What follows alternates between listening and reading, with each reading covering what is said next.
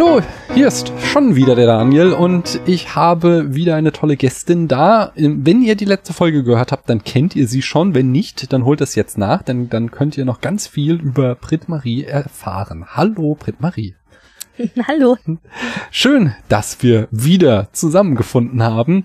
Und zwar haben wir jetzt äh, uns vorgenommen, tatsächlich mal äh, über einen konkreten Film zu sprechen. Äh, welcher Film ist das denn? Ja, das ist der Film West Side Story von 1961. Genau. Hast du eine äh, Beziehung zu dem Film oder hast du den jetzt zum ersten Mal gesehen? Ich habe ihn seit langer Zeit mal wieder gesehen. Mhm. Ich liebe den Film sehr, beziehungsweise ich liebe das Musical sehr und der Film kommt dann, dem kommt das zugute. Mhm. Ähm, West Side Story ist hands down mein allerliebstes Musical. Ja. Unangefochten Platz eins, keine Konkurrenz. Und das ist schon wirklich ungewöhnlich, dass ich da wirklich ganz konkret sagen kann, da ist es eine. Denn normalerweise kann ich mich nicht entscheiden und in dem Fall, es gibt so viele tolle Musicals, aber das ist mein Lieblingsmusical. Hm. Ich spreche hier gerade so ein bisschen, gar nicht mal geplant, aber nach letzter Woche diesmal schon wieder über Filme, die ich ursprünglich mit meiner Oma geguckt habe.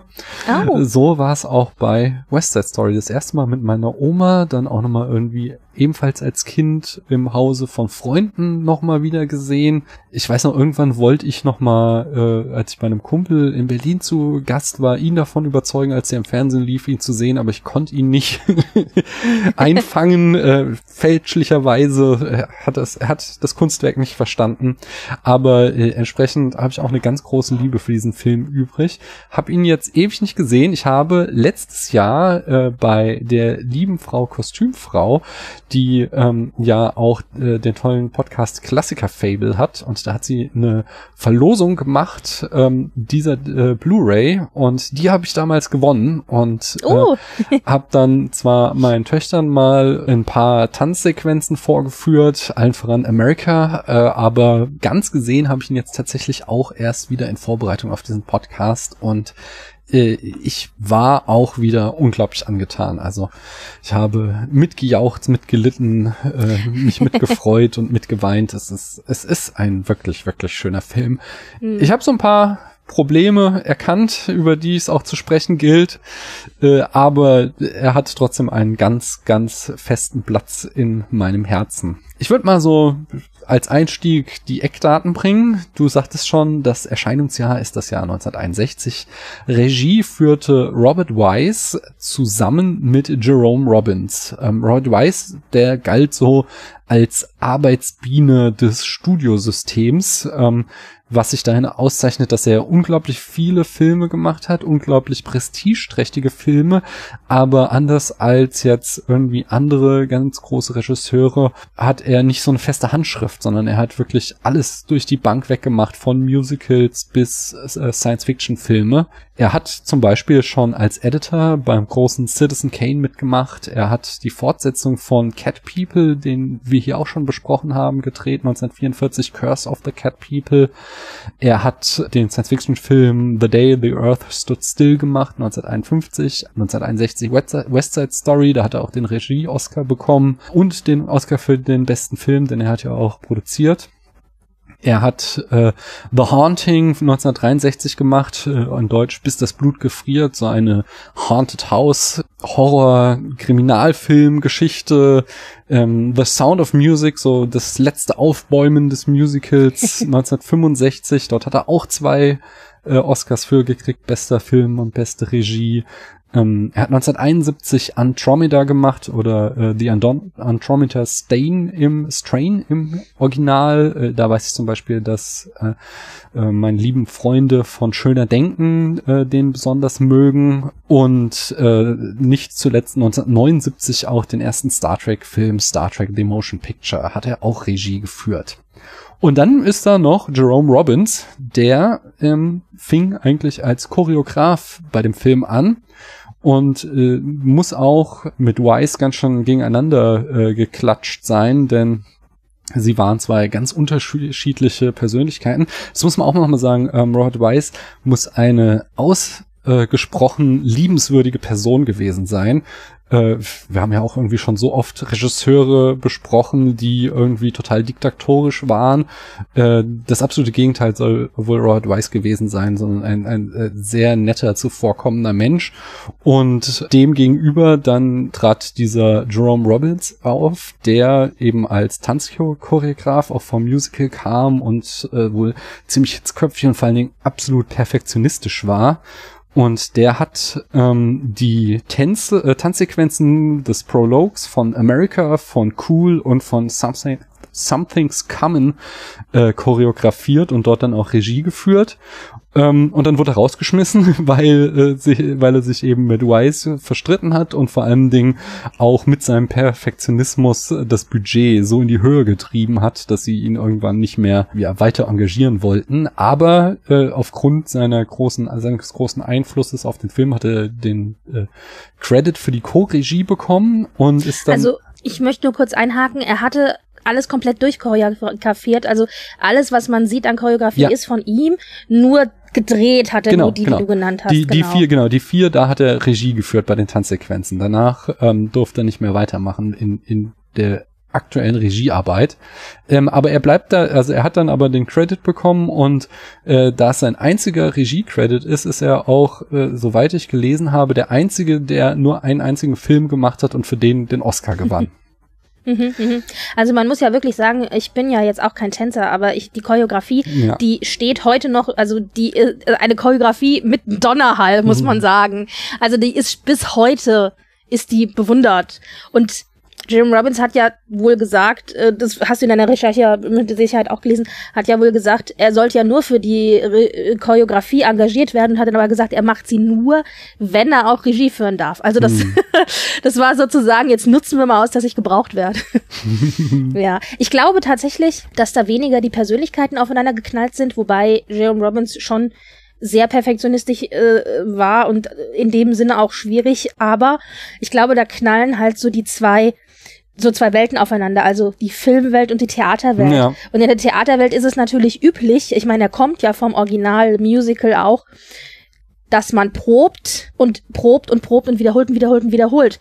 Und dass man das aber nicht einfach beim Film machen kann, dass man nicht einfach tausendmal die Szene neu in verschiedenen Varianten drehen kann. Vor allen Dingen nicht, wenn man sauteures Drehmaterial mhm. benutzt. Ja, musste er da dann wohl lernen.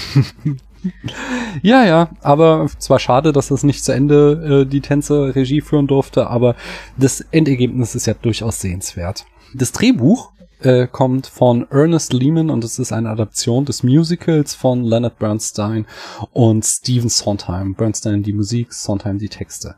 Ähm, Ernest Lehman ist auch ein ganz großer, der hat zum Beispiel von Sabrina von Billy Wilder das Drehbuch geschrieben, von Der unsichtbare Dritte 1959, The Sound of Music hat er dann auch 1965 das Drehbuch gemacht. Äh, Wer hat Angst vor Virginia Woolf 1966, Hello Dolly ähm, von oder von Regie Gene Kelly hatte äh, die, das Drehbuch geschrieben und 1976 Family Plot äh, von Alfred Hitchcock ebenfalls. Die Kamera führte Daniel L. Fab, den hatten wir hier auch neulich in 1, 2, 3. Außerdem erwähnenswert auch noch uh, The Great Escape, gesprengte Ketten. Da hat er ebenfalls die Kamera geführt. Wolltest du noch was sagen? Ich wollte nur kurz ergänzen, äh, Drehbuch ist äh, richtig, aber äh, Arthur Lawrence sollten wir vielleicht trotzdem kurz mal nennen. Der hat zwar das Originalbuch geschrieben, aber darauf basiert ja das Screenplay. Also mhm. ja. Mhm. Gut. Wobei ich, ja genau, Schnitt, ähm, Thomas G. Stanford, da konnte ich jetzt nicht so großartig was rausfinden. Emil und die Detektive war noch das bekannteste noch von 1964, was mir was sagte, äh, wo er auch ebenfalls der Editor war. Äh, die Musik, äh, wie gesagt, äh, die Originalkomposition stammt von Leonard Bernstein oder Bernstein, äh, weiß ich jetzt nicht genau, wie man ihn ausspricht. Es, und der gilt so als der vielleicht größte amerikanische Komponist des 20. Jahrhunderts. Und West Side Story ist auf jeden Fall sein äh, berühmtestes Werk, wobei sich sein Werk äh, nicht in Musicals erschöpft, sondern er hat Symphonien gemacht, ach, er hat alles Mögliche gemacht. Er hat auch Filmmusiken weitergemacht, wenn mich nicht alles täuscht. Hast du da weitere Hintergründe? Bernstein äh, ist vor allem, Bernstein, ich sage immer Bernstein, aber vielleicht, hm. ja, ich weiß nicht, also ich sag Stein. Mhm. Ähm, hat, ist später tatsächlich, also der hat, äh, also ich denke, noch, noch bekannt als Filmmusik in Anführungszeichen ist vielleicht On the Town. Mhm. Ist auch ein Musical, das er geschrieben hat.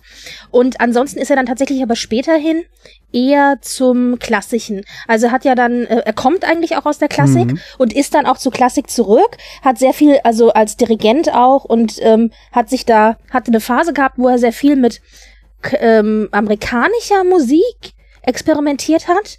Also Jazz und äh, Gershwin und mhm. sowas, so, so, so die Geschichte. Und das mit Klassik vermengt hat, hat sich dann seinen jüdischen Wurzeln zugewendet und hat zum Beispiel Kaddisch geschrieben, ein, ein eher klassisch gehaltenes Stück und später dann ganz, ganz viel Klassik noch. Hat ganz mhm. äh, selbst komponiert, aber auch sehr viel dirigiert, also Maler ja. äh, vor allen Dingen auch so. Also später hat er halt tatsächlich eher äh, in der Klassik war eher daheim und West Side Story war immer so ein bisschen äh, ja, der größte Erfolg, den er hatte hm. und aber auch irgendwie so das größte Verhängnis, hm. weil die breite Masse kannte ihn für West Side Story, aber er wollte gerne äh, bekannt sein für seine Klassik. Das ist dann halt schwierig. Und ich denke, wo man Bernstein aber wohl am ehesten noch verkennt, vor allen Dingen in Leute einer bestimmten Generation. Das war bei uns nicht so präsent, aber in USA wohl ziemlich stark. Das, der hat eine Reihe gemacht, eine Fernsehreihe, die hieß Young People's Concert, mhm. wo er jungen Leuten erklärt hat, was Klassik ist, wie klassische Musik funktioniert, was es für Künstler gibt und so weiter. Es war immer eine Stunde und das, äh, da kann man teilweise auch noch Folgen äh, auf, auf YouTube zum Beispiel sich angucken und sehr schön. Also und da ist er quasi in die Wohnzimmer von vielen Leuten reingeflattert und äh, daher kennen den auch viele noch wohl. Mhm. Ja. Ja, ähm, kommen wir zur Besetzung. Da haben wir als größten Star des Films Natalie Wood, die die ja. Maria spielt. Ähm, man könnte sie kennen von 1947 aus Das Wunder von Manhattan, Miracle on 34th Street. Äh, 1955, das war ihr großer Erfolg, Rebel Without a Cause, spielt sie die weibliche Hauptrolle ähm, und wurde dann auch deswegen hauptsächlich hier gecastet, habe ich gelesen, also quasi als Zugpferd. Mhm. Oder 1956 The Searchers von John Ford, da der von vielen als der größte Western aller Zeiten gehandelt. Dort spielt sie auch mit. Bei ihr ist noch äh, immer ganz erwähnenswert ihr mysteriöser Tod 1981. Ich wollte nämlich gerade sagen, da haben wir die Anknüpfung zu Celebrity ja, und Gossip. Genau, genau. Weil ich wollte, ich finde es so schön, wenn du sagst, Natalie Wood könnte man kennen von Film, Film, Film und ich so, ich kenne sie aber von ja. mysteriöser Tod. Ja. ja. Genau, sie ist 1981 äh, bei einem Bootsausflug mit ihrem Ehemann Robert Wagner und Christopher Walken, dem Schauspieler, möglicherweise verunglückt. Jedenfalls wurde sie, äh, also verschwand sie von dem Boot und wurde dann äh, im Wasser gefunden. Äh, zusammen oder in der Nähe wurde auch noch das Beiboot von dieser Yacht gefunden. Sie war stark alkoholisiert, so dass die offizielle Darstellung ist, äh, dass sie versuchte, mit diesem Beiboot von Bord zu gehen und dabei äh, ertrunken ist. Wobei der Kapitän dieser Yacht äh, sagte, er habe sie und ihren Ehemann heftig streiten hören und es gab dann eben immer Gerüchte, dass der sie hat umbringen oder äh, der, dass er sie in dieser Nacht umgebracht hat oder über äh, Bord hat schmeißen lassen oder über Bord geschmissen hat. Jedenfalls sie konnte nicht schwimmen, wurde nie aufgeklärt, äh, aber es ist so eine Legende, die sich darum gestrickt hat. Es wurde jetzt zuletzt von Tarantino in Once Upon a Time in Hollywood nochmal referenziert, wo das so ganz kurz angedeutet wird in einer Rückblende von äh, Brad Pitt, den man dann mit seiner streitenden Frau auf so einem Boot sieht, äh, wo dann angedeutet wird, dass er da, also dass diese Anekdote, äh, Anekdote ist ein doofes Wort, wenn es um Tod geht, ja. diese dieses Gerücht, diese Erzählung, man weiß nicht, was dahinter steckt. Also das wird jedenfalls da nochmal von Tarantino referenziert. Als Tony, die männliche Hauptrolle, haben wir Richard Beimer, dessen größter Erfolg neben West Side Story war 1959 das Tagebuch der Ange Frank. Äh, 1962 hat er in Der längste Tag mitgespielt und dann äh, wesentlich später wurde er nochmal bekannter einem größeren Publikum, nämlich hatte in Twin Peaks den Benjamin Joseph Horn gespielt, sowohl in den beiden Staffeln 1990 und 1991 als auch jetzt in der neuen Staffel 2017. Und wenn du Star Trek-Fan bist und da du Star Trek-Fan bist, so rum gesagt, könnte er dir auch noch als Lina Last bekannt sein. Da hat er nämlich in Deep Space Nine in drei Folgen äh, einen Rebellenführer von den Bajoranern gespielt, der mit dem Kira eine Vergangenheit hat. Das ich übrigens auch jetzt erst rausgefunden habe, als ich für Westside Story recherchiert ja. habe, wo ich dachte, was? Aber das ist ja sowieso lustig, wenn du dir bestimmte Leute anguckst und deren Vita und dann feststellst, die waren alle irgendwann mal irgendwie in Star Trek. Mm. und oft in irgendwelchen Make-ups, wo du hinterher sagst, was, der war das? Ja, genau. Das, da gibt es viele, ja. Russ Templin, der den Riff spielt, der hatte schon eine größere Karriere. 62 spielte er noch mit in How the West Was Won, so ein Episodenfilm ist das, glaube ich, auch. Ähm, John Ford und ich glaube Howard Hawks haben da auch eine Folge äh, gedreht oder eine Episode. 63 The Haunting, eben auch von Robert Wise. Auch er hat in Twin Peaks in allen Staffeln mitgespielt, genauso wie in Drive 2011 und Django Unchained 2012. Ach ja, in, in Twin Peaks war er übrigens Laurent Jacoby. Rita Moreno spielt die Anita. Sie könnte vor allen Dingen aus Singing in the Rain als die Zelda Sanders 1952 bekannt sein. Uh, the King and I, das nächste Musical 1956. Und sie ist eine von nur 23 Personen, die die sogenannte Triple Crown of Acting errungen hat. Äh, und zwar hat sie in individuellen Wettbewerben sowohl Oscar, Emmy als auch Tony bekommen für Schauspielerei. Hm, äh, also den EGOT. Bitte was? Den EGOT. Emmy, äh, Tony, warte mal, wie rum EGOT? Emmy, Grammy, hm. Oscar, Tony, Oscar, Oscar. Tom, so, genau. Okay. Also man sagt immer EGOT. Ja, okay. Ich hatte jetzt äh, Triple Crown of Acting. Also wahrscheinlich ja, weil, ist weil, auch, genau, bestimmt weil auch. Grammy kein, kein Schauspielpreis genau, ist, aber genau. dann kommt der noch dazu. George Chakiris spielt den Bernardo. Ähm, er hat 1953, äh, also er war vor allen Dingen Tänzer, er hat in ganz vielen Filmen in Tanzeinlagen einfach mitgetanzt. Zum Beispiel in Gentlemen Prefer Blondes 1953, in White Christmas 1954 und äh, 1967 in Les Demoiselles de Roquefort. Da hat er sogar einen Namen bekommen, da hieß er dann Etienne und durfte auch singen und tanzen. Äh, wichtig ist hier noch, dass die, der Gesang von beiden Hauptdarstellern nachsynchronisiert wurde. Jimmy Bryant sang äh, Richard Beimers Stimme und Marnie Nixon sang die äh, Gesang Singstimme von Natalie Wood und Marnie Nixon synchronisierte übrigens auch Audrey Hepburn in My Fair Lady. Äh, mhm. Und was ich noch ganz spannend fand, war Rita Moreno, obwohl sie ja äh, wie wir eben erfahren haben, eine ganz großartige Sängerin war, wurde allerdings auch in einem Lied synchronisiert von Betty Wand, nämlich A Boy Like That. Allerdings hatte das On-Set Gründe und zwar hatte sich Rita Moreno eine Erkältung eingefangen und konnte nur mehr oder weniger krächzen und da der Drehplan es nicht anders zuließ, wurde dann sie in diesem Lied auch nochmal übersynchronisiert und hat sonst ihre Lieder selbst gesungen. Mhm. Also es war ja damals üblich, dass man äh, gerade auch bei Musicals Leute synchronisiert hat äh, mhm. Äh, in Filmen. Eigentlich sind alle synchronisiert gewesen in dem Film, außer Rita Marino, mhm. äh, also in diesem einen Lied halt schon. Und der einzige, der nicht synchronisiert wurde noch, war äh, George Shakiris, also mhm. Bernardo. Der hatte halt keine große Musiknummer. Ja. der musste fast nur sprechen. Ansonsten sind echt durch die Bank weg alle synchronisiert worden. Ja. Ja, das Budget lag bei 6 Millionen. Das war für das Jahr 1961 schon ziemlich üppig. Ähm, hat sich aber gelohnt, denn der Film hat am Ende 44,1 Millionen eingespielt und war entsprechend ein äh, großer Kassenschlager. Das Genre ist Musical natürlich, aber auch Literaturverfilmung. Äh, wir werden darauf zurückkommen. Und natürlich ein Liebesfilm. Außerdem gewann West Side Stories äh, zehn Oscars und ist bislang nur von drei Filmen überholt worden, die alle elf Oscars gewonnen haben.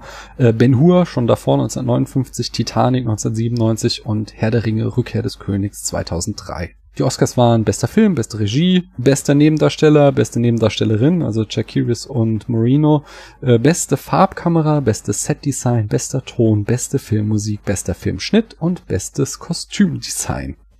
Äh, genau, außerdem erhielt Robbins eine Sonder einen Sonderpreis der Academy für seine brillanten Leistungen der Choreografie des Films. Und wie ich schon sagte, er war damit der einzige oder bislang einzige Oscar-Preisträger, der nur bei einem einzigen Film Regie geführt hat. Ich glaube, war ist er auch nicht äh, auch der einzige, der für seinen ersten Film gleich einen Oscar gekriegt hat, ersten und einzigen Film. Ich glaube, so ist auch, gell? Äh, ich, ich glaube, es gibt. Da wüsste ich jetzt nicht, ob es nicht noch andere gibt, okay. die für den ersten Film später noch einen Oscar bekommen haben. Aber okay. genau, er hat halt nie wieder einen Regie-Credit bekommen. Er hat noch ja. weiter viel als Choreograf gearbeitet, aber äh, wirklich Regie geführt hat halt eben nicht mehr. Aber, Britt-Marie, magst du uns mal in fünf Sätzen erzählen, worum es in, in dem Film eigentlich geht? Also, West Side Story ist eine moderne Fassung von Shakespeares Romeo und Julia. Mhm. Und spielt, also, das ist nur noch ein Satz, und, und spielt im New York der 50er. Ja. Wir haben zwei Banden, die Sharks, die Puerto Ricaner und die Jets, die Amerikaner, die hier um ein Stück Straße oder ein Territorium kämpfen.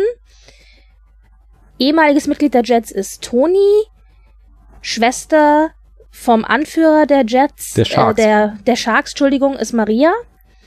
Und Tony und Maria verlieben sich ineinander zum Entsetzen der zwei Bandenmitglieder und die Situation eskaliert. Hm. Das, ich weiß nicht, ob das fünf waren, aber äh, ah, kurz gefasst. Das passt auf jeden Fall. Ja, ich sagte schon, es ist eine, ähm, und, und du sagst es jetzt auch, es ist eine lose Adaption von Romeo und Julia, entsprechend auch eine Literaturverfilmung. Ähm, ich fand dann spannend, jetzt beim Wiedersehen, wie viele Plotpunkte von Romeo und Julia dann doch tatsächlich eins zu eins übernommen wurden, äh, halt in dieses Setting der Straßengangs übertragen ähm, wo dann eben die Straßengangs die Familien aus Romeo und Julia überset äh, ersetzen, aber es tatsächlich dann so diese einzelnen äh, Momente des Dramas äh, fast eins zu eins immer wieder gibt. Also wir haben den Maskenball, der ist hier dieser Tanzabend im Gym. Mhm. Dann haben wir natürlich die berühmte Balkonszene, über, ohne die kommt ja kaum ein Liebesfilm aus. Äh, wir haben äh, den, der Apotheker wird hier von Doc, diesem, ja, was ist das? Das ist so ein so ein Diner ja, so ein, oder sowas, das ist so halb Ich dachte Kiosk. so eine Limonadenbar oder so, ja, ja sowas, genau. genau. Äh, der, der hat die Rolle des Apothekers. Die Hochzeit von Romeo und Julia wird hier angedeutet in der Gesangsnummer in dem Kleiderladen, in dem Maria ähm, arbeitet, wo dann sie die Hochzeit nachspielen oder vorspielen und dann auch ganz schön hinten dieses Kreuz im Fenster äh, ja. in, in Szene gesetzt wird. Ähm, wie bei Roman Julia äh, tötet Bernardo Riff, äh, also im, im, Drama ist es dann Tybalt, der Mercutio tötet und Tony tötet Bernardo, wie Romeo Tybalt tötet. Die Funktion des Briefes, der nicht ankommt im Drama, hat hier Anita, die die Botschaft von Maria überbringen soll und dann von äh, den äh, Jets um ein Haar vergewaltigt wird und dann so sauer ist, dass sie eben nicht sagt, dass Maria auf Tony wartet und ähm, am Ende ja wird dann zumindest der Frieden zwischen den Gangs über den Tod von Tony angedeutet. Wenn man es weiterdenkt, dann kann man sich vielleicht auch vorstellen, dass es nicht lange hält, aber zumindest tragen die Mitglieder beider Gangs äh, den toten Tony von dem Sportplatz weg, so dass dann da ein Moment des Friedens zumindest herrscht. Und die einzigen Momente, die stark abweichen, die mir hier auffallen, waren, aufgefallen sind, sind einerseits, dass Maria Tony äh, tatsächlich zu diesem Rumble schickt, äh, weil sie halt möchte, dass er das verhindert, ähm, während, wenn ich mich recht entsinne, bei Romeo und Julia, äh, Julia da nicht ihre Finger im Spiel hat und äh, am Ende äh, Maria hier halt mit dem Leben davon kommt, während Julia ja äh, am Ende sich selbst auch noch das Leben nimmt, um ihrem Romeo in den Tod zu folgen. Ja, ist dir da ja. denn da irgendwas aufgefallen oder kennst du Romeo und Julia? ja, aber es ist echt lange her, hm. dass ich es gelesen habe. Wir haben es auch nicht in der Schule gelesen, sondern oh. ich habe es dann echt freiwillig gelesen, weil wir haben The Merchant of Venice gelesen, auch ein gutes Buch, aber ich glaube, Romeo und Julia wäre spannender gewesen. Ich habe es schon auch schon mehrfach gelesen, weil ich es mag es echt gerne. Es ist schon sehr, mhm. sehr schön. Also es ist echt lange her. Ich hätte ja. das jetzt so genau detailliert gar nicht mehr zusammengekriegt. Da bin ich ganz froh, dass du das jetzt gemacht hast. Ähm, ich kann nur sagen, dass, ähm, also ich habe die Musical-Version, die ein bisschen, noch ein bisschen ausführlicher ist, ein bis, ganz klein bisschen anders als der Film, habe ich etliche Male jetzt schon in verschiedenen Varianten gesehen. Von der einfachen Schüleraufführung äh, mhm. bis hin zu wirklich diversen Theatern in diversen Ländern, auf die diversen Sprachen auch, meistens auf Englisch. Und ähm, Ja, und da ist es eben so, dass bestimmte Szenen ein bisschen ausführlicher sind. Also die Hochzeitsszene zum Beispiel ist sehr viel ausführlicher. Auch die Tanzszene und so. Es gibt ein paar Sachen, die noch stärker, wenn du jetzt von, von Shakespeare ausgehst, die noch mhm. ein bisschen stärker, glaube ich, an Shakespeare dran sind. Aber so grundsätzlich äh, habe ich da nichts mehr zu ergänzen. Nein.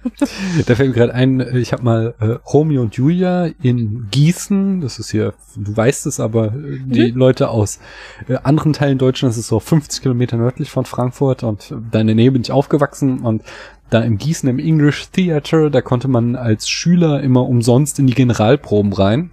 Aha. Und das habe ich dann ein paar Mal wahrgenommen. Und da habe ich dann Romeo und Julia gesehen. Äh, oh. Das war auch sehr schön. Das einzige Lustige war, dass äh, im finalen Kampf äh, Mercutio die Hose geplatzt ist und er, während er foch, er ficht, musste er immer mit einer Hand die Hose halten und zu verhindern, dass sie runterrutschte. Das äh, sorgte für ein bisschen Gelächter. Aber wenn die Generalprobe schief geht, dann soll ja genau. die Premiere gut werden. Dafür sind Generalproben ja da. Ja, genau. genau.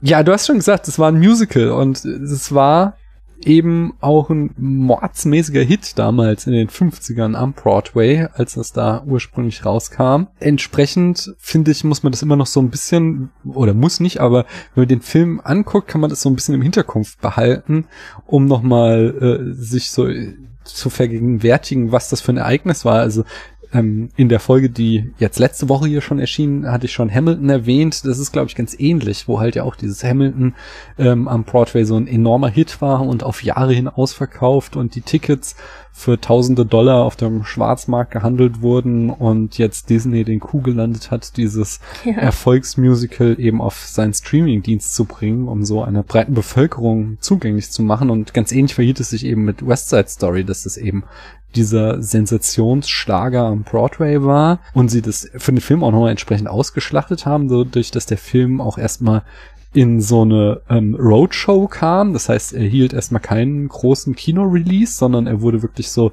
in einzelnen Städten in nur ein, zwei Vorführungen aufgeführt, äh, wie so ein Musical oder Theaterstück. Und dann äh, zog er in die nächste Stadt und erst als diese Roadshow vorbei war, ähm, erhielt der Film so einen großen Kino-Release in den USA. Und überhaupt waren ja Musicals so in den 50ern und 60ern quasi das, was heute äh, die Superheldenfilme waren. Das war die große Sensation, weswegen die Leute ins Kino stürmten. Und äh, entsprechend war das hier eben der große Aushängefilm. Also wir haben ein äh, Erfolgsmusical und aus dem äh, wird dann eben ein Film gemacht, auf den wirklich ganz Amerika, damals bestand der Markt ja noch hauptsächlich aus Amerika, äh, auf den da alle warteten und der dann entsprechend auch abgefeiert wurde. Hm, ja klar, und dann, dann hast du noch ein oder zwei Zugpferde, ich sag nur Natalie Wood mhm. oder äh, zum Beispiel, also ich weiß nicht, wie bekannt Beimer war, aber ja, also die beiden auf jeden Fall so als Zugpferd noch davor, zwei hübsche Gesichter, dann vielleicht noch eine Moreno, die war damals ja auch schon ein bisschen bekannt, also so. Ähm, ja, man darf halt nicht vergessen, es, sind, es ist jetzt 61 ist der Film rausgekommen, ich glaube 57 mhm. äh, das Musical. Es waren die 50er. Also wir hatten doch noch ein verhältnismäßig konservatives Amerika, mhm. auch wenn einiges in, in Umwälzung begriffen war, aber doch im Verhältnis recht konservativ. Und Musical bedeutete damals vor allen Dingen auch Filmmusical eigentlich mehr so diese Happy-Go-Lucky-Geschichten. Mhm. Also man hatte eigentlich fröhlich, äh, Musical bedeutete was Fröhliches, also so ein bisschen Singing in the Rain mäßig. Ich meine, das war jetzt schon sehr viel früher, aber das ist ja eigentlich auch eine, eine, also du hast peppige Melodien und hübsche Tänze und so. Also, dass man dann sowas hat, wie hier jetzt in West Side Story, das war am Theater ja. mittlerweile schon üblicher, aber im Film tatsächlich nicht so üblich, dass du also ein, eigentlich ein Drama hier vorgesetzt bekommst, ja. Und dann ein Drama, das aber noch mit, mit zum Teil recht peppiger Musik unterlegt ist. Also wir haben ja hier doch einen sehr gemischten Score. Also äh, einige Songs, die wirklich so ein bisschen in das, äh, so, so ein bisschen peppig und fröhlich sind mhm. und dann aber auch wieder hochdramatische Dinge, die dann doch eher Operette, operhaft sind, was natürlich Bernstein auch entgegenkommt. Das wurde übrigens äh, West Side Story auch öfter mal vorgeworfen, ey, das ist ja mehr so wie Oper, ja, zu mhm. opernhaft, gar nicht Musical genug und so. Und auch das Tanzen, also du hast hier keinen Steppen oder irgendwas, was so vielleicht üblicher war fürs Musical, sondern du hast halt hier wirklich so Jazzdance im Grunde, hm. ja. Kombiniert wobei das ja natürlich dann auch wieder richtig. Genau, wobei das natürlich dann äh, klar, das ist dann natürlich ähm, noch ein bisschen, also das, wenn man an so Sachen denkt wie Chicago oder so, ich meine, das ist ja jetzt auch zeitlich nicht so weit auseinander. Das gab's schon, ja, also am am, am Theater, dann spät im Film, dann ein bisschen später natürlich. Aber das war ungewöhnlich. Hm. Also das hatte man eigentlich nicht so. Und in der Beziehung äh, hier heißt es zumindest immer wieder überall, wenn ich halt, äh, als ich so ein bisschen recherchiert habe, wurde das tatsächlich immer wieder erwähnt, dass das eben ungewöhnlich war, so eine Art von Musical wirklich als Film zu bringen. Also du hast ja eigentlich mehr ein Drama. Hm, auf jeden ja. Fall. Auf der anderen Seite hast du ähm, so das Theater, besonders halt so ein avantgardistisches Theater, ähm, viel artifizieller ist als der Anspruch von Filmen, dass Filme ja immer irgendwie versuchen, äh, ein, ein zumindest ein äh, gewisses Maß an Realismus beizubehalten, um die äh, äh, ja das Publikum nicht vor eine große, zu große Hürde zu stellen. Ähm, funktioniert es hier oder findest du, dass der Film manchmal doch schon sehr artifiziell wirkt? Hm, ich finde tatsächlich, dass er teilweise sehr artifiziell wirkt, was aber, also nicht durchweg, aber doch in einigen Szenen. Ich finde zum Beispiel auch also manchmal wird ja zum Beispiel der Hintergrund komplett aufgelöst. Richtig, genau, sowas. genau das, genau das war es, was, woran ich jetzt gedacht habe. Mhm. Also, dass du eben, dass Dinge nur angedeutet werden, dass du äh, eben genauso Folien drüber gelegt hast, dass die Hintergründe verschwimmen und solche Sachen. Das ist natürlich dem, ich glaube, tatsächlich dem Theater geschuldet. Mhm. Also sowieso bin ich überrascht, oder was heißt überrascht, aber positiv überrascht, wie stark sich der Film doch an die Original-Szenenabfolge des Musicals hält. Mhm. Also du könnt, das ist ja wirklich mehr, fast eins zu eins wie das Musical. Es ist ganz wenig nur geändert worden. Und äh, was du halt jetzt hier im Film natürlich hast, positiv die ganzen Außenaufnahmen, klar, die hast du natürlich im Theater nicht. Ja. Und ähm, aber es wird, also im Theater hast du zum Beispiel auch vieles nur angedeutet. Also du hast so drei, vier Rohre, die man im Hintergrund vielleicht noch sieht oder beim Balkon so zwei Stangen oder so, ja. Ich meine, da hast du hier jetzt schon ein richtiges, eine richtige Szene auf einer hinteren, auf einer Leiter, mhm. ähm, hinterhausmäßig und so. Aber dann werden so Sachen ausgeblendet. Ich finde zum Beispiel auch von den Farben her, ich finde, das ist ein verhältnismäßig bunter, knalliger Film. Mhm. Also für das, was, für das Thema, das wir haben.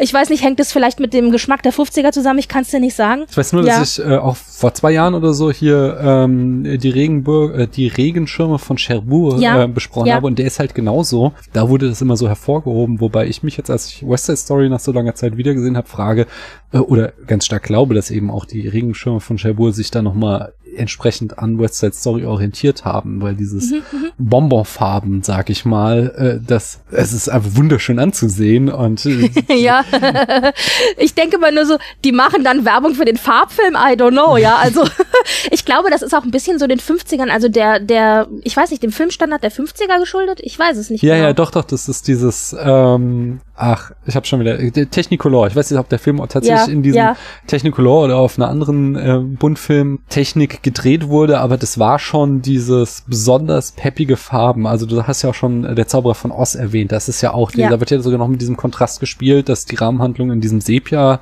ist und dann nochmal die Farbe auf elf gedreht wird, sobald sie in Oz sind. Ähm, und es war wirklich halt auch so wie heutzutage quasi die, ähm, die, die Computereffekte. Sie wollten halt mal zeigen, was sie können und haben dann entsprechend die Farben weit aufgedreht und äh, aber das tut dem Film gut. Also es ist, sieht wirklich, wirklich toll aus. Das, die, ich liebe die Farben. Die sind ganz, ganz, ganz super anzusehen. Ich hatte tatsächlich gar nicht mehr so Erinnerung.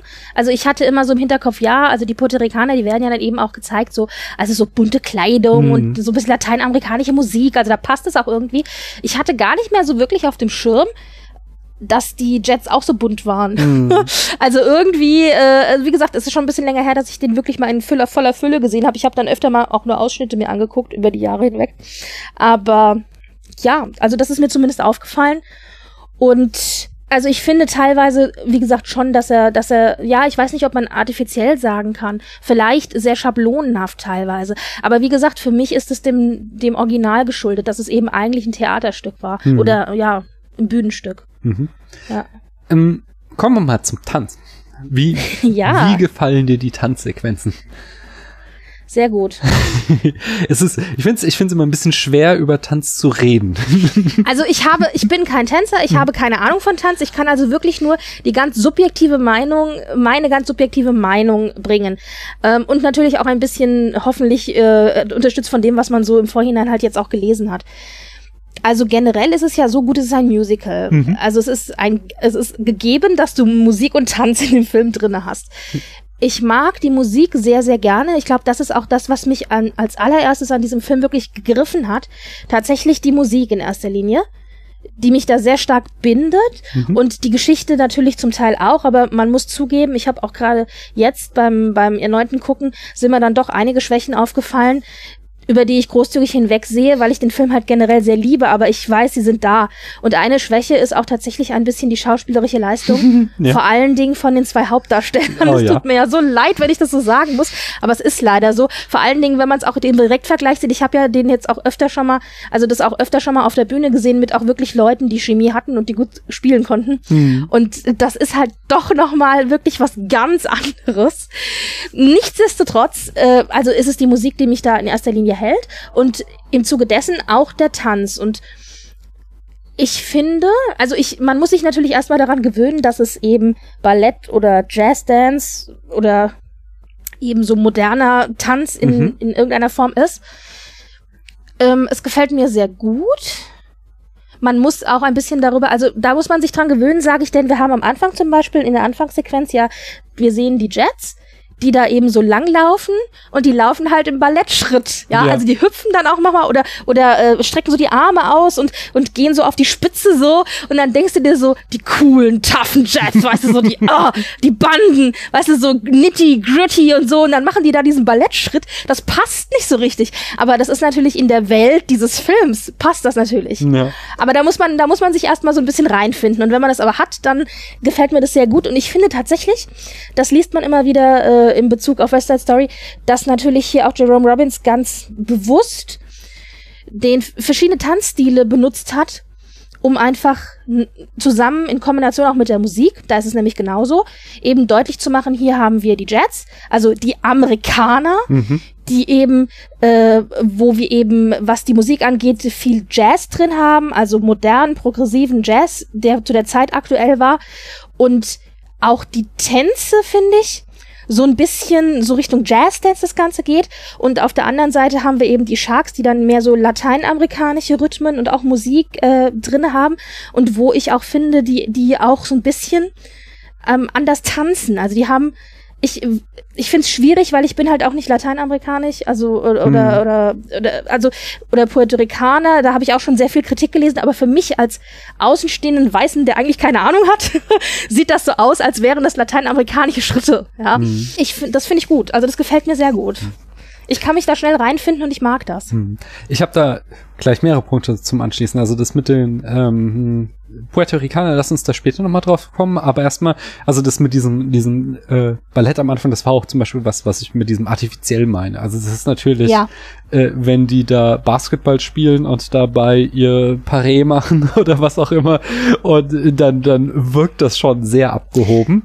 Ja. Wobei äh, ich es da wiederum, ähm, also ich, ich liebe großartige ähm, Choreografien und der Film ist spitzenmäßig choreografiert. Und ähm, da fand ich sehr schön, wie eben im Tanz die Unterschiede im äh, in der Gruppendynamik zwischen den Jets und Sharks im Verlaufe des Films dargestellt werden. Mhm. Am Anfang eben in diesem großen Prolog, da wird eben Ballett getanzt und auch der ganze Straßenkampf ist ein einziger Balletttanz. Super. Und es, der Kampf, ja. großartig, großartig. Ich finde eine der Highlights dieses Films von von einem Choreografiestandpunkt. Genau. Und es äh, und das spiegelt halt eben auch wieder, dass es da noch nicht äh, um äh, quasi Leben und Tod geht, sondern es ist noch spielerisch, was sie da machen, was auch ganz klar mit dem ersten Bild eben den schnipsenden Fingern nochmal gezeigt wird, Das heißt, sie sind hier noch mit leeren Hemden am Kämpfen. Das wird dann später kontrastiert, dass in diesen Händen dann eben Messer und Pistolen geführt werden. Mhm. Und in dem Moment werden dann die Kämpfe, äh, die Tänze auch eben wesentlich physischer und es wird eben weniger auf die Spitze der Füße gegangen und sich äh, in der Pirouette gedreht, sondern es wird dann eben viel äh, athletischer und viel handfester getanzt, sag ich mal, äh, um so nochmal eben auch im Ausdruck der Choreografie zu zeigen, wie sich dieses Verhältnis zwischen diesen beiden Gangs verändert hat, wie es sich immer weiter im Laufe des Films radikalisiert hat. Äh, das mhm. finde ich eine wirklich, wirklich schöne Art und Weise, das eben tänzerisch auszudrücken. Ich finde, wo eine Szene, die auch zum Beispiel tänzerisch und auch von der Musik her, aber vor allen Dingen tänzerisch ganz toll ist, ist äh, die, die Cool-Szene, also mit dem Song Cool, mhm. wo eben der, der Stellvertreter, ähm, also Ice, dann eben versucht, die Leute runterzuholen, die natürlich völlig verstört sind, nachdem eben Riff getötet wurde und ähm, irgendwie, ja, also erstmal runterkommen müssen. Mhm. Und das halt durch die, in, da auch Tanz und Musik und wie die dann immer also wie die verschiedenen Leute, die sich nicht beruhigen können, weil sie panisch sind oder Angst haben oder einfach aufgehetzt sind, ähm, dann immer so ausbrechen. Also auch auch mit dem ganzen Körper eben so wegspringen und so. Und äh, der die dann quasi wieder zurückholt und sagt, cool, cool boy, mhm. ja. Also das äh, finde ich auch eine ganz starke Szene. Hat mir auch sehr gut gefallen. Ja, auf jeden Fall. Was ist dein liebstes Lied aus dem Film und dein liebster Tanz? Ich mag die Lieder ja alle sehr gerne. Also tatsächlich lustigerweise das Lied, das ich tatsächlich fast immer im Ohr habe, wenn ich an West Side Story als erstes denke, ist gar kein so populäres Lied, nämlich Something's Coming, mhm. was Toni ja singt ja. am Anfang, ähm, bevor eigentlich alles losgeht. Das habe ich lustigerweise immer sofort im Ohr. Das ist interessant, weil ich, das die Melodie auch sehr komplex ja. ist und eben gar nicht so eingängig wie jetzt zum Beispiel Maria ja. oder Tonight. Ja. ja. also man muss ja generell sagen, finde ich, die Musik, es sind alles sehr eingängige mhm. Melodien. Durch die Bank weg. Also das ist, ich mag, ich habe festgestellt, so für mich, ich bin eher, ich tendiere tatsächlich eher dazu, mir Musik leichter zu merken oder zu mögen, die sehr melodisch sind. Mhm. Ähm, also da ist dann, hatte schon mal ein Stein im Brett. Na gut, ich meine, Somewhere ist das, das einzige Lied bisher in meinem Leben, zu dem ich tatsächlich geweint habe. Oh. Also ich finde es immer, alle Leute immer so, und dann höre ich das und dann bin ich so Tränen gerührt und die Musik schießt mir ans Herz und was nicht alles. Und ich immer nur so, ja, ich, irgendwie geht mich das nicht an. Und Somewhere ist tatsächlich das einzige Lied bisher, wo ich wirklich so gerührt war, dass ich ein bisschen geweint habe. und ich mag auch sehr, sehr gerne A Boy Like That, mhm. tatsächlich. Das ist schon sehr, sehr opernhaft oder operettenhaft schon mhm. eher. Auch sehr dramatisch, aber mir gefällt es als Duett sehr gut zwischen Maria und Anita. Naja, und ich meine, es gibt natürlich, aber das sind alles nicht die Klassiker. Die Klassiker sind eigentlich Maria, Somewhere, America, mhm. I Feel Pretty, das sind so die Klassiker, wo man sagen würde, das sind die Songs, die genannt ja. werden. Oder Cool, von mir als auch Cool, mochte ich auch sehr gerne. Ähm, das sind so die Sachen, die genannt werden, wenn man West Side Story sagt. Und ich komme dann nachher und sag, ja, some, Something's Coming und A Boy Like That. Also die zwei, die eigentlich, glaube ich, kein Mensch nennt, ja. aber... Bist halt die Feinschmeckerin, so. Ich bin, ja, ja. ich bin der Profaner. Also ich mag tatsächlich Maria, und zwar mag ich Maria, wie der Song einfängt, wie... Ähm, durch Liebe ein Name eine andere Bedeutung erhält. Das finde ich ja. einfach so toll, so ein Namen, den du halt äh, tausendmal gehört hast und der nichts Besonderes für dich ist, sondern verliebst du dich und plötzlich hat der Name einen ganz eigenen Klang und einen ganz besonderen Klang für dich und äh, das ja. mag ich wirklich sehr, sehr gern, wie das Lied es schafft, eben dieses Gefühl einzufangen. Und ich sofort habe ich sofort habe ich die Zeile The most beautiful sound I ever heard. Ja, genau. Weißt du, so, ja. ja. Also das das Ich glaube auch eine der meistgecovertsten Songs aus dem Musical neben Somewhere wahrscheinlich. Ja, ja, bestimmt. Ja. Und äh, das andere, was ich halt extrem gut finde, ist äh, eben America. Da halt ja, bin ich natürlich ja. auch voll im Mainstream, aber es ist einfach toll, weil da wird eben nochmal so diese Sozialkritik verhandelt, wo wir mhm. äh, den amerikanischen Traum verhandelt bekommen mit Desillusionierung und dann eben ja, auch Themen wie äh, Rassismus in Amerika besprochen werden. So, äh, also die die beste Textstelle ist dann ja tatsächlich irgendwie Life's pretty good in America when you're all white in America. Also die, die ja. Frauen singen immer vom amerikanischen Traum und kriegen dann immer im Call and Response die, die Response von den Männern, die dann eben immer ihre pessimistische Sicht so, wir finden ja keine Jobs, wir müssen mit zwölf Leuten in einer Wohnung leben und dann eben so, ja toll, das Leben hier ist schön, aber nur wenn du weiß bist. Und, und mhm. äh, das, das ist halt, äh, also deswegen finde ich das Lied ganz, ganz, ganz toll, wie da eben äh, einerseits die Verheißung Amerikas verhandelt wird mit eben zugleich dieser äh, messerscharfen Kritik an dem Rassismus, der ganz tief in diese Gesellschaft eingewoben ist. Ja, und, äh, und lustigerweise tatsächlich auch in einer Melodie, die doch sehr, sehr so, so fröhlich und weißt du, so, ja. also man würde diese Kritik in einem so fröhlichen Lied, wenn wir von der Melodie ausgehen, nicht vermuten. Hm. Also da, das steht ja auch in also einem absichtlichen Kontrast. Ja, also das ist auch schon sehr Fall. schön. Übrigens, ähm, für den Film habe ich ja gesagt, ein bisschen was ist geändert worden. Es ist auch einiges entschärft worden an Texten. Ja, das habe ich Also gelesen, nicht nur Songtexte. Mhm. aber wenn ja, wenn man sich jetzt zum Beispiel den Score oder ja, wenn man sich den Filmscore anhört, okay, da ist es dann identisch. Aber wenn man sich ähm, die Original Broadway ähm, anhört oder meine Lieblingsversion ist ja tatsächlich ähm, eine Aufnahme, die hat Bernstein gemacht, ich glaube 85 80 oder so mit Opernsängern. Mhm. Das ist natürlich, das muss man mögen. Also die Opernsänger mhm. singen halt operhaft. Also es ist so, die kriegen es nicht hin, in Anführungszeichen normal zu singen. Aber äh, mit ähm, José Carrera und Kiri de Canava und ähm, also wirklich großen, großen Opernsängern. Da gibt's auch einen sehr, sehr guten ähm, Dokumentation wie das aufgenommen wurde. Und das ist meine Lieblingsversion. Also die höre ich, wenn ich den Score höre, höre ich den oder die Musik höre ich den in der Version. Und da ist alles normal in Anführungszeichen drauf. Also da hast du alle Schimpfwörter und Shit mhm. und Fuck und was nicht alles.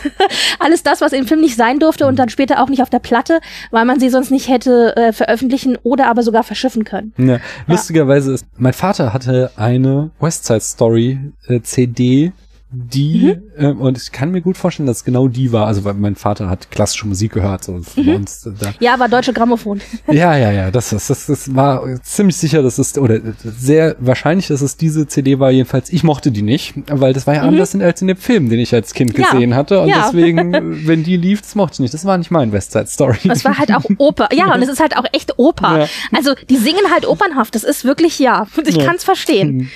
ähm, und, äh, also, und mit der Zensur, das hatten wir ja hier auch schon oft als Thema im Spätfilm, ist halt, äh, wir sind in den 60ern, das ist so die, die letzten ja. Atemzüge des Hays Code, also der Selbstzensur der großen Studios, die sie sich in den 30ern auferlegt haben, wo eben Schimpfworte nicht gefallen äh, genannt werden durften, wo äh, Sex nicht äh, da sein durfte, wo Gewalt nicht ungesühnt bleiben durfte und so weiter und so fort.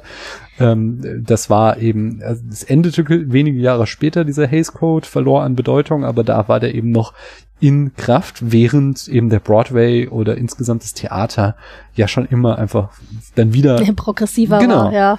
Und da ja, ja. einfach mehr ging schon, was eben dann ähm, äh, im Film überhaupt nicht möglich war. Ja, also jetzt zum Beispiel, wir haben ja die Szene von, also die Balkonszene, mhm. wo am Ende Toni dann Maria ja auf die Stirn küsst und ich dann immer jedes Mal daneben sitze und sage, küss sie doch endlich! und dann küsst er sie nur auf die Stirn und du denkst dir nur so, oh. aber das ist natürlich, wir sind natürlich ganz andere Dinge gewohnt heutzutage als Zuschauer. Das ist natürlich für uns heute so ein bisschen sehr, alles sehr, sehr handzahm. Später gibt's eine Szene, da liegen die halt zusammen im Betten, da ist klar, was passiert ist. Ja. Dieses klassische Blende aus, Blende ja. ein, ja. aber auch das fand ich dann überraschend, dass das so im Film drin geblieben ist. Das ist natürlich äh, sehr deutlich, wird da einem gesagt, was passiert ist. Also verhältnismäßig deutlich dafür, dass die, die Anfang der 60er ist. Ja. ah, ah, ja, aber also das ist so ein bisschen was, wo ich heute immer noch denke, oh, ich hätte gern einen Kuss, aber kriegen wir halt nicht. Ist halt leider so. genau, das war dann noch zu stark im Haze Code verfangen. Aber mhm. nochmal zurück auf, was ist der beste ja. Tanz? Ja, das finde ich schwierig. Also ich, America gefällt mir tatsächlich mhm. sehr gut. Ja, ist schön. Mm, cool, wie gesagt, hat mir auch sehr gut gefallen. Und was die eine Szene, die ich tatsächlich auch sehr gerne mag, auch vom musikalischen her, wobei das keine richtige Einzelszene ist, das ist dann mehr so ein Mix. Das ist diese dieses dieses Ensemblestück, wo alle zusammen singen und auch also die da tanzen sie ja nicht wirklich, aber ähm, und sich halt aber bewegen und jeder wird dann einzeln eingeblendet. Also die Jets, wie sie laufen, die Sharks, wie sie laufen ja, und dieser Prolog ähm, quasi. Anita, wie sie sich, ja, es ist mhm. ja in dem Sinne eigentlich kein Prolog, aber oder Prolog zum Kampf vielleicht. Ach so, da, ah, du meinst, das verstehe In der Mitte, wo ja. Anita sich fertig macht und nicht nicht der Anfang, sondern in der Mitte vor dem Kampf. Genau, wo dann auch dieses äh, das Tonight gegengeschnitten wird genau, mit der richtig. Äh, quasi Moll-Version, wo dann eben es um den Kampf geht, Tonight. Genau, ja. genau. Ja, ja. Also das gefällt mir auch noch ganz gut. Aber ich meine, ja, also man muss schon sagen, also ein hat man einen, ja, hat man, aber ich, okay, ich müsste die Frage erstmal stellen, bevor ich sie mir selber beantworte. Ich wollte eigentlich fragen, gibt es einen ikonischeren, ikonischeren Prolog als den von West Side Story? Ja, den gibt es, aber West Side Story hat schon, ist schon sehr, also ist schon ein sehr toller Anfang. Erstmal ja. mit dem Pfeifen und dann dem Schnipsen, dass man nur diese, diese Finger sieht und das Schnipsen nur hört und dann eben diese Anfangsszene des Prologs, wo durch den Tanz schon so verdeutlicht wird, wen wir da als Figuren vor uns haben. Also das ist schon, ist schon sehr, mhm. sehr gut gemacht ja. auch, ja. Aber ich würde sagen, vielleicht America dann mhm. doch. Ja, America ist toll, sagt schon. Ich mag aber auch sehr gerne ähm, der Tanz in diesem Gym, mhm. bei dem Tanzabend, einfach aufgrund der vielen Dynamik, die da los ist. Da finden so viele kleine Mini-Dramen quasi statt ja, in ja. dieser einen Tanzsequenz. Einfach ganz, also von der äh, Tony und Maria verlieben sich über die Jets und die Sharks, also die Puerto Ricaner und die Amerikaner äh, zweiter Generation wollen sich nicht mischen im Tanz und sie äh, tanzen gegeneinander an und machen da wie so ein äh, ähm, Hip-Hop-Battle äh, schon bevor es Hip-Hop ja. gab oder ein Tanz-Battle äh, und äh, also da, da findet einfach so viel statt in den äh, zehn Minuten oder was die Szene geht und man, ich glaube, die könnte man sich auch hundertmal ansehen, die Szene und würde immer noch irgendwo hinten die nächste äh, schöne Dynamik entdecken. Das hat mich sehr begeistert. Ja, aber ich habe es vorhin schon gesagt, ein bisschen Kritik können wir auch nicht hinterm Berg halten. Ähm, und das, äh, die größte Kritik ist eben das Brown Facing. Denn ja. außer Rita Moreno haben wir bei den HauptdarstellerInnen äh, keine lateinamerikanische äh, Schauspielerin, sondern wir haben allesamt äh, weiße Amerikaner, die dann äh, für die Puerto Ricaner äh, braun geschminkt wurden.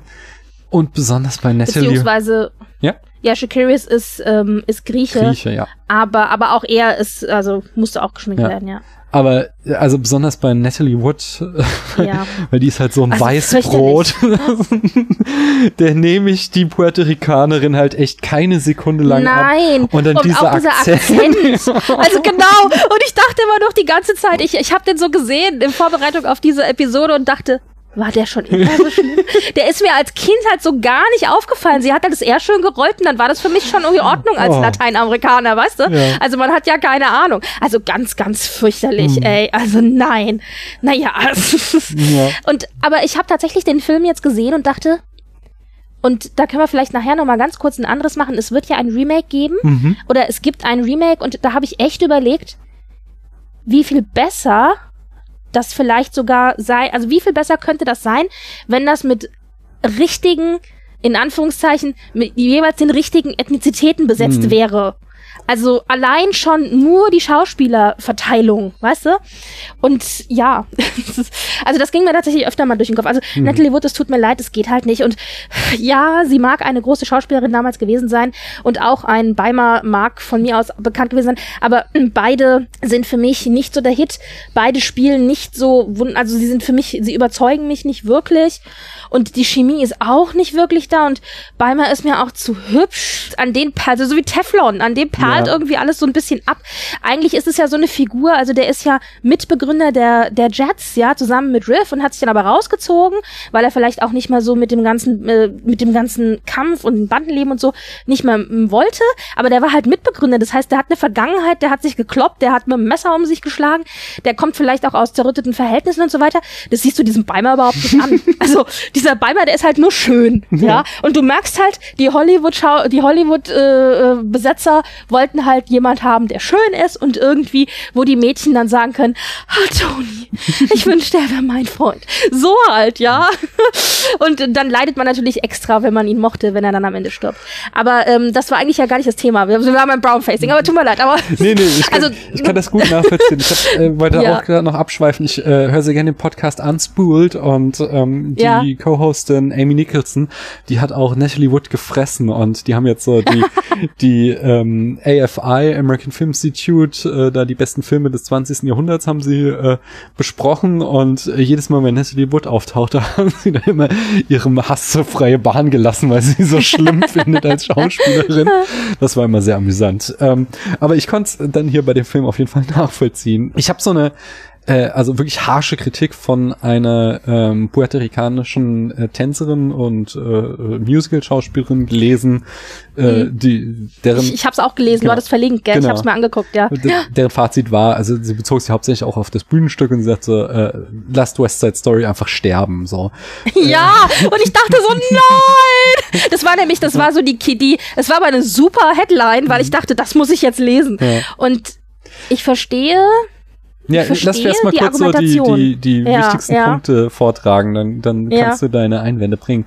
Ähm, also sag zum einmal, also so ja, West Side Story war schon immer so ein Vehikel für äh, Künstler Lateinamerikas, allerdings eben immer in der zweiten Rolle. Also sie waren immer, die, die haben im Ensemble getanzt und die Hauptrollen wurden tatsächlich in der Regel an weiße Schauspieler vergeben mit Brown Face.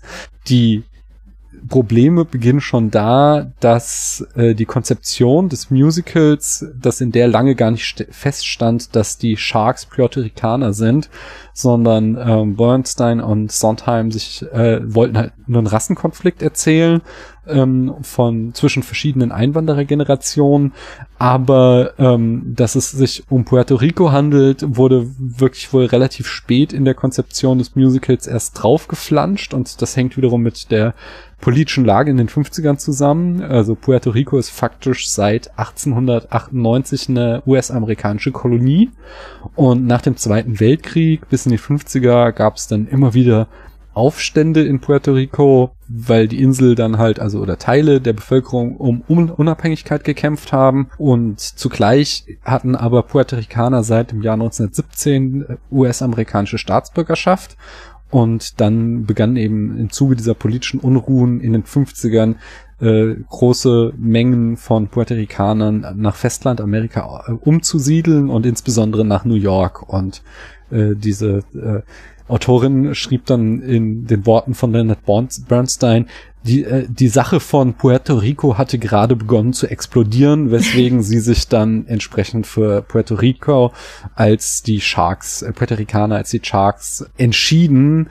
Aber was sie dann kritisierte, in dem Musical an sich keinen Ausdruck findet. Sie zitiert da den äh, Journalisten Jesus Colon, der sagt, dass es keinen Zusammenhang zur wirklichen Geschichte und Kultur und der Tradition Puerto Ricos gibt dass zum Beispiel der einzige äh, puerto-ricanische Tanz ähm, in der äh, ist der Mambo, der in der Turnhallenszene, in der Gym-Szene getanzt wird. Aber vom Rhythmus her ist das gar kein Mambo, was äh, Bernstein da komponiert hat. Und die äh, das berühmte America ist wiederum äh, auch kein lateinamerikanischer Tanz, sondern da wird ein Paso Doble getanzt, eben ein europäisch-spanischer Tanz der dann eben fälschlicherweise den Südamerikanern aufgeflanscht wird und so eben deren eigene Musik- und Tanztradition im Musical überhaupt keinen Ausdruck findet. Und das waren neben dem Brown Facing so die Hauptkritikpunkte von ihr an dem Musical. Ja, du wolltest mhm. einen Einwand bringen. Ja, aber vielleicht sag du erst mal, was du davon hältst, bevor ich sage, was ich davon halte. Ich finde es eine berechtigt, berechtigte Kritik. Ich finde diese schöne Devise von Feminist Frequencies, ähm, Anita Cash, Cash, äh, Kishian, ich weiß nicht genau, wie man sie ausspricht, die immer sagt, also die hat ja diese feministische Computerspielkritik gemacht und die sagt immer, man kann einen Aspekt eines Kunstwerkes kritisieren, ohne es gleich mit Bausch und Bogen zu verdammen. Und so kann ich halt durchaus anerkennen, dass West Side Story musikalisch, tänzerisch toll ist, dass es eben auch Sozialkonflikte äh, sehr progressiv für 1960 thematisiert, aber zugleich äh, sehen, dass da eben ähm, aus der Tradition heraus und dadurch, dass es von Weißen gemacht wurde und mit Weißen besetzt wurde, eben auch ähm, rassistische Traditionen in diesem äh, Kunstwerk mitgeliefert werden und dass es das entsprechend nicht unter den Tisch fallen will, aber ohne zugleich zu sagen, äh, ja, lasst West Side Story sterben, sondern man sich da eben, ich finde, wenn man sich damit auseinandersetzt, man äh, da sowohl Licht als auch Schatten erkennen kann. Ja, das hast du sehr viel schöner jetzt formuliert als das, was ich formuliert hätte, aber es trifft im Grunde genau das, was ich auch meine. Und ich weiß, es ist, also man so, also ich finde, sie hat in, in dem Aspekt, also wenn sie das kritisiert, hat sie recht. Mhm. Aber natürlich darf man auch nicht vergessen, und ich weiß nicht, wie sehr das jetzt wie eine billige Entschuldigung klingt, aber es ist natürlich auch ein Film seiner Zeit. Ja. Das sind die 50er und 60er, das darf man nicht vergessen. Mhm. Da waren bestimmte Dinge einfach, äh, also hat man bestimmte Dinge wahrscheinlich noch nicht mal so erkannt. Ich meine, es ist natürlich ein Film, der von Weißen gemacht wurde, ja. Also die, die Perspektive ist wahrscheinlich gar nicht so da gewesen. Übrigens wollte, wollten Bernstein und Sondheim am Anfang ähm, also die Story, weil du gesagt hast, da wollte, sollte eine andere Story erzählt werden, eigentlich äh, einen jüdisch-christlichen Konflikt. Hm erzählen. Es ist auch so, dass eben hier eigentlich diese Liebesgeschichte im Zentrum steht und mhm. alles andere drumherum ist mehr oder minder so mit mitgehangen, mitgefangen. Ja, mhm. das ist halt Puerto Rico. Das hätte auch was anderes sein können. Das stimmt schon. Die Frage ist natürlich, wenn solch ein Film aufgrund dieser Tatsache zu einer Diskussion anregt, mhm. Hat sie da, hat es dann nicht doch eine gewisse Legitimation? Also ja, also so pauschal würde ich das nicht sagen, so, weil dann kannst du auch sagen, uh, Birth of a Nation, ja. dieser Ku Klux Klan verherrliche ja, Film, schwierig. der regt ja, auch zur Diskussion an. So nein, ja. das nicht. Aber also ich würde dabei bleiben. Also ich, ich finde, das darf man halt nicht unerwähnt lassen und es ist ja, und bleibt problematisch und ähm, so ja, du hast vollkommen recht, es stammt aus seiner Zeit. Die Frage ist halt, ähm, was macht ein Werk zeitlos und was gibt dem Werk die Berechtigung, dass wir es immer wieder und weiter rezipieren und eben nicht wie Birth of a Nation oder Triumph hm. des Willens irgendwann sagen so, okay, müssen wir uns nicht mehr anschauen.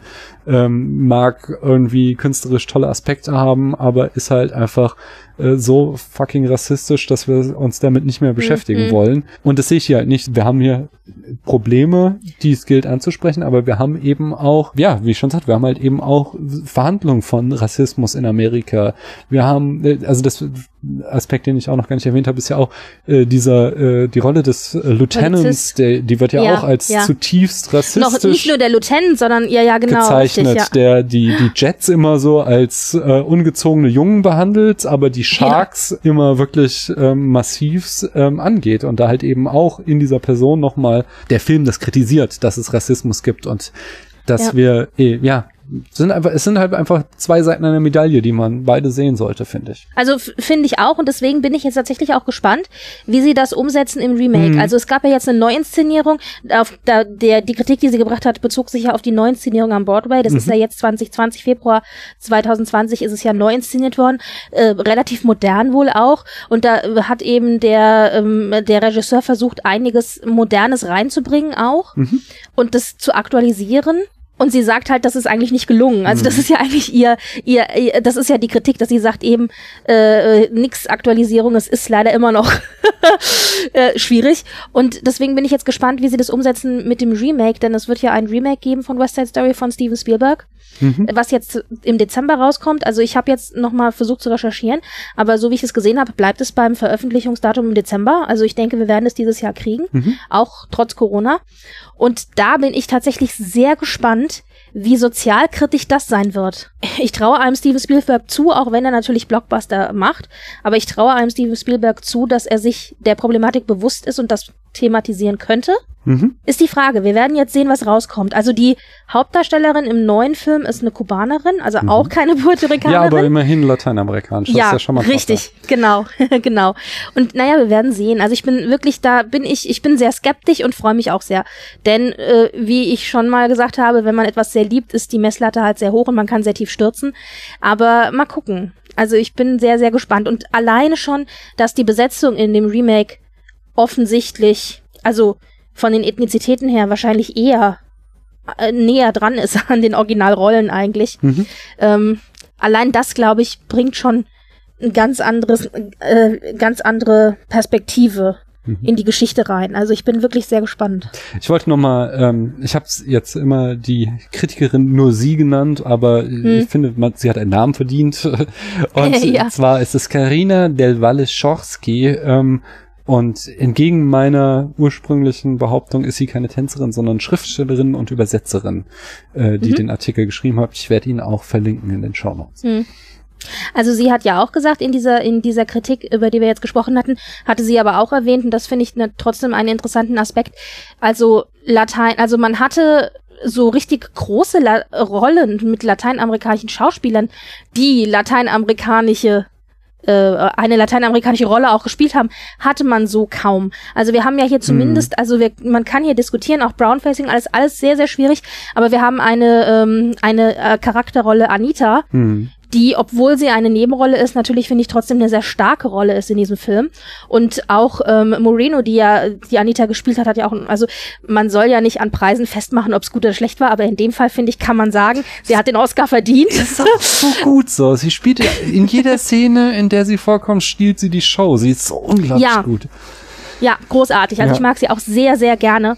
Und, ähm, und Bernardo übrigens, also der Shakurius, der mhm. hat ja auch, der hat auch Oscar bekommen. Ich finde, der hat auch gut gespielt, aber ich finde, sie ist wirklich für mich eine der besten in diesem Film. Und das ist natürlich eine Rolle, die nimmt man mit Kusshand, ja. Mhm.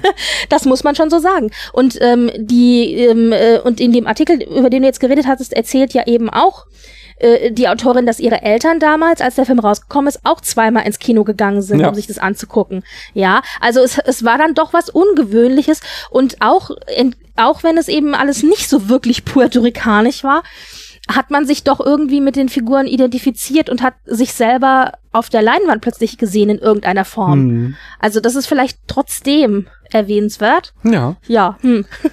ja. Also äh, ja. Also der Film hat schon so seine seine Probleme, die ich glaube, die darf man nicht außer Acht lassen. Aber ich muss auch sagen, dass ich als Zuschauer, ich meine, ich habe den Film jetzt das erste Mal als Kind oder als Jugendliche gesehen und immer wieder gesehen, deswegen man sieht dann bestimmte Dinge einfach nicht mehr. Aber ähm, es ist nicht so stark störend für mich, dass es mir den Film vermiesen würde. Hm. Also ich kann darüber hinwegsehen. Habe ich natürlich als äh, weißer mittelalter Mann äh, leichtes darüber hinwegzusehen, aber ich ich bleib auch dabei. Er, ja. er ja, ja. hat viel Gutes, so dass ich ihn auch nicht mit Bausch und Bogen verdammen würde. Und er war auch sehr einflussreich. Am berühmtesten in den letzten Jahren dürfte wahrscheinlich äh, das I Feel Pretty Zitat aus La La Land werden äh, sein, wenn ja, ja. da, äh, wie heißt sie, die Ich und Namen. ja, ich weiß. Das, also ich bin ja noch schlimmer mit Namen als du. Mich das, Musst du Namen tut mir leid, ich bin ein schlechter du, Gast. Wenn du da ja, ich weiß. Ja, aber das funktioniert immer so. Du weißt, das ist, dafür habe ich Eva. das ist immer so, ich so, du weißt, der eine, der mit der anderen und dann gesagt hat, ich will ein Tampon sein. Und so Charles. Und ich so, ja, genau der. so läuft das bei uns. Emma Stone meine ich natürlich. Ja. Äh, wenn sie sich da auf das Date vorbereitet und sich schick macht, dann wird da natürlich eindeutig I Feel Pretty zitiert. ähm, und also, wenn man die, die äh, Internet Movie Database anschaut, da findet man, ich glaube, 500 Filmzitate zu dem Film. Mhm. Ich habe jetzt allein mal nur das Schnippen vom Anfang habe ich mal rausgesucht. The Cool Ones von 1967 zitieren das. The Life of Larry, ein Kurzfilm von 1995, die Serie Delusions of Grandeur, genauso wie die Serie gleich äh, hinter Mond gleich links äh, in der Folge, die kann ich nicht aussprechen, Les Liaisons Dangereuses aus dem Jahr 2000, Austin Powers in Gold Number 2002, der Film Saved, der Oscar gekrönte Kurzfilm West Bank Story, ähm, der insgesamt eine Parodie des Films ist, der zitiert das Schnipsen auch, der fantastische Mr. Fox von Wes Anderson 2009, die Serie Bob's Burger in der Folge Burger War, äh, der Film Sausage Party, American Dad, die Serie in der Folge I'm the Jeans, The Gina Laretti Story aus dem Jahr 2019 hat auch nochmal das Schnipsen zitiert. Mhm. Und das ist nur das Schnipsen, wenn man jetzt auf die ganzen Songs eingehen würde, die wurden wie gesagt, hundertfach zitiert in verschiedenen Filmen. Hast du noch inhaltlich irgendwas zu dem Film zu sagen? Ich überlege gerade, also findest du, Maria hätte am Ende auch sterben sollen? Nee. Weil wenn wir jetzt von Romeo und Julia mal ausgehen. Ja, ja, hab da gar kein Problem mit, dass er sich da entfernt von Romeo und Julia und ich finde tatsächlich so diese ähm, anklagenden letzten Worte von, da ist vielleicht auch Natalie Wood in, das erste Mal nicht ganz schlecht und ja. die geben dem Film ein eindringlicheres Ende, als wenn sie jetzt auch noch gestorben wäre, finde ich. Also ich, mhm. ich kann mhm. mit dem Ende gut leben.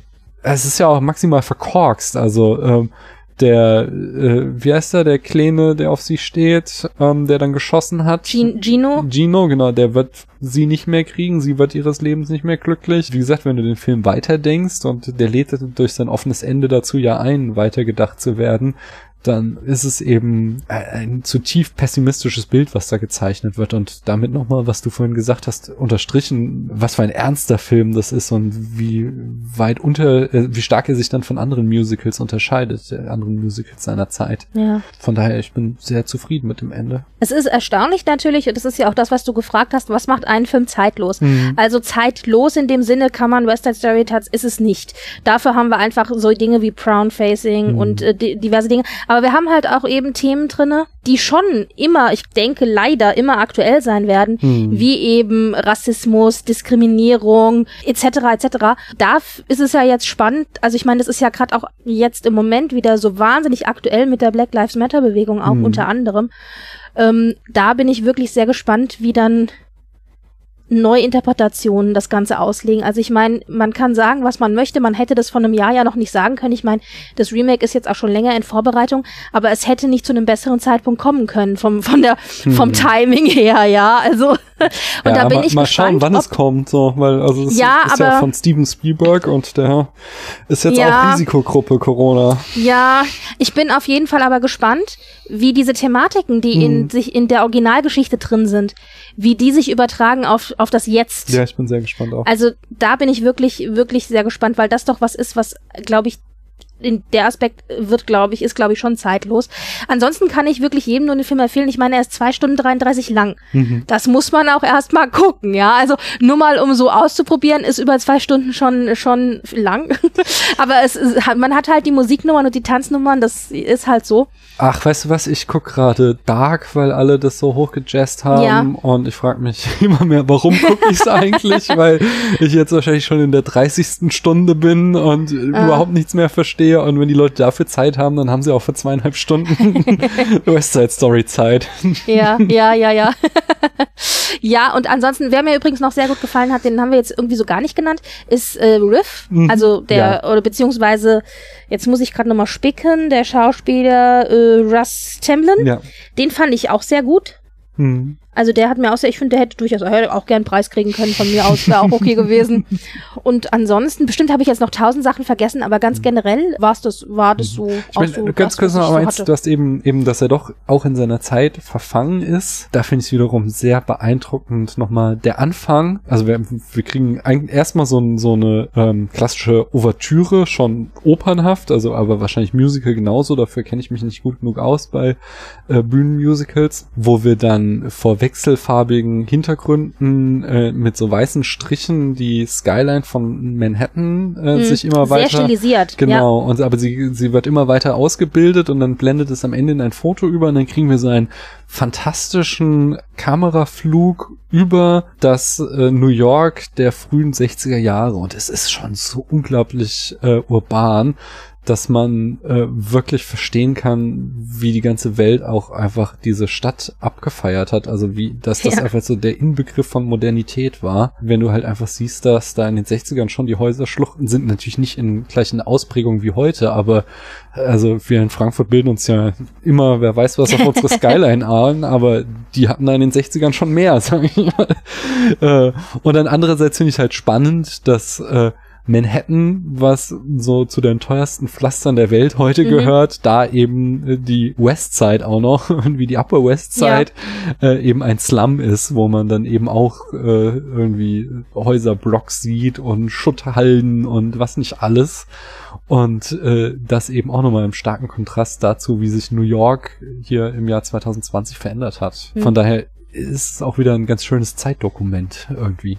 Hm, absolut. Und wie gesagt, aber schön, dass du den Anfang nochmal angesprochen hast, denn wir haben ja dann diese stilisierte Skyline, wir mhm. haben aber gar nicht so einen typischen so ein typisches Intro. Also am ja. Anfang werden ja auch alle möglichen Schauspielernamen und was nicht äh, eingeblendet und so. Das haben wir alles nicht. Ja, das kriegen wir, wir dann aber genau. Nur so diese Folie. Ja. ja, ja. Und das kriegen wir dann aber als Abspann wieder in Form von mhm. diesen Graffitis, was ich auch richtig auch das richtig damals. gut finde. Ja. Und und ja. dann halt auch wieder so so. Ich glaube 1960 wusste in Deutschland niemand, was ein Graffiti ist. ja, ja. Aber natürlich auch sehr symbolisch für Bandenkriminalität. also ich meine Graffiti und äh, also schon. Das Ding ist halt natürlich, wir wir können es nicht mehr frei sehen. Mhm. Also wir haben ja mittlerweile so viel konsumiert an TV-Shows und Filmen und so weiter, dass für uns klar ist, ja, Bandenkriminalität, Graffiti und so, ja. ja. Also wir haben es schon tausendmal gesehen, aber das war halt damals irgendwie neu. Ja. Das, deswegen, es war schon, war schon ungewöhnlich. Das fand ich auch sehr gut. Und wie gesagt, also gerade so dieses, diese, diese Einleitung mit dem Schnipsen und dem Pfeifen und so, es ist schon sehr, sehr ikonisch. Und da wollte ich nämlich vorhin noch sagen, als kleine äh, Anekdote zum Schmunzeln, Natalie Wood konnte nicht schnipsen. die musste, die musste äh, synchronisiert werden beim Schnipsen. Das fand ich großartig. ja. Sowas. Ja, ja. naja. Also aber das, äh, das dazu noch, genau. Gut. Ich sag mal, dann Gut. haben wir's. Abschließend, äh, wenn du möchtest, darfst du den Film noch auf unserer berühmten Skala von 1 bis 100 Punkten bewerten. Aber wenn du nicht möchtest, zwinge ich dich auch nicht. Ja, ich mag ihn ja sehr, deswegen äh, ich, äh, es ist immer subjektiv. Ich würde sagen, wie viel ziehe ich jetzt ab für das Brownfacing und, und die schlechten Hauptdarsteller? äh, ich würde mal sagen, äh, ich würde 90 Punkte hm. Ich gehe ich geh runter ein bisschen noch, aber er bleibt mhm. sehr gut. Ich habe da wirklich jetzt äh, vor zwei Abenden, als ich ihn gesehen habe, ich habe geschmachtet wieder. Also es ist, es ist einfach ein wirklich toller Film und ein mitreißender Film, der auf so vielen Ebenen Spaß macht. Hm, ich gebe ihm 82 Punkte. Mhm. So, dann haben wir ihn äh, schön eingefangen. Das hat mir sehr viel Spaß gemacht, Britt Marie. Ich hoffe, wir hören uns auch mal wieder. Ähm, du bist gern hier wieder eingeladen, falls es dir auch ein bisschen Spaß gemacht hat. Ich möchte ja ja. Druck aufbauen. Na, ich habe mich sehr gefreut, dass ich, äh, dass ich dabei sein mhm. durfte. Ja. Vor allen Dingen auch zu an dem Film, der mir halt so wahnsinnig viel Spaß macht. Ja, wir haben zusammen mal äh, eine Folge Cinematic Smash Brothers gemacht. Da haben wir schon besprochen, dass wir eigentlich mal äh, zusammen auch im Spätfilm was machen sollen. Und ungefähr vor einem oder zwei Jahren hatten wir dann auch mal die Idee, es könnte West Side Story sein. Und ja. äh, ich habe es irgendwie immer vertrödelt. Aber jetzt haben wir es hingekommen. Und vielleicht ja, ist schön, dass du noch an mich gedacht hast. auf jeden Fall, wenn, wenn jemand äh, meine Begeisterung für Musical teilt, und das hatten wir ja auch da damals in den äh, Cinematic Smash Brothers, da äh, müssen noch ausdiskutieren irgendwann, das können wir vielleicht beim nächsten Mal machen, ob Gene Kelly oder Fred Astaire ja, der, bessere, der bessere Tänzer ist. Aber das machen wir ein anderes Mal. Äh, bis hierhin sage ich erstmal danke, dass du da warst und Dankeschön an alle, die bis hierhin zugehört haben. Und tschüss.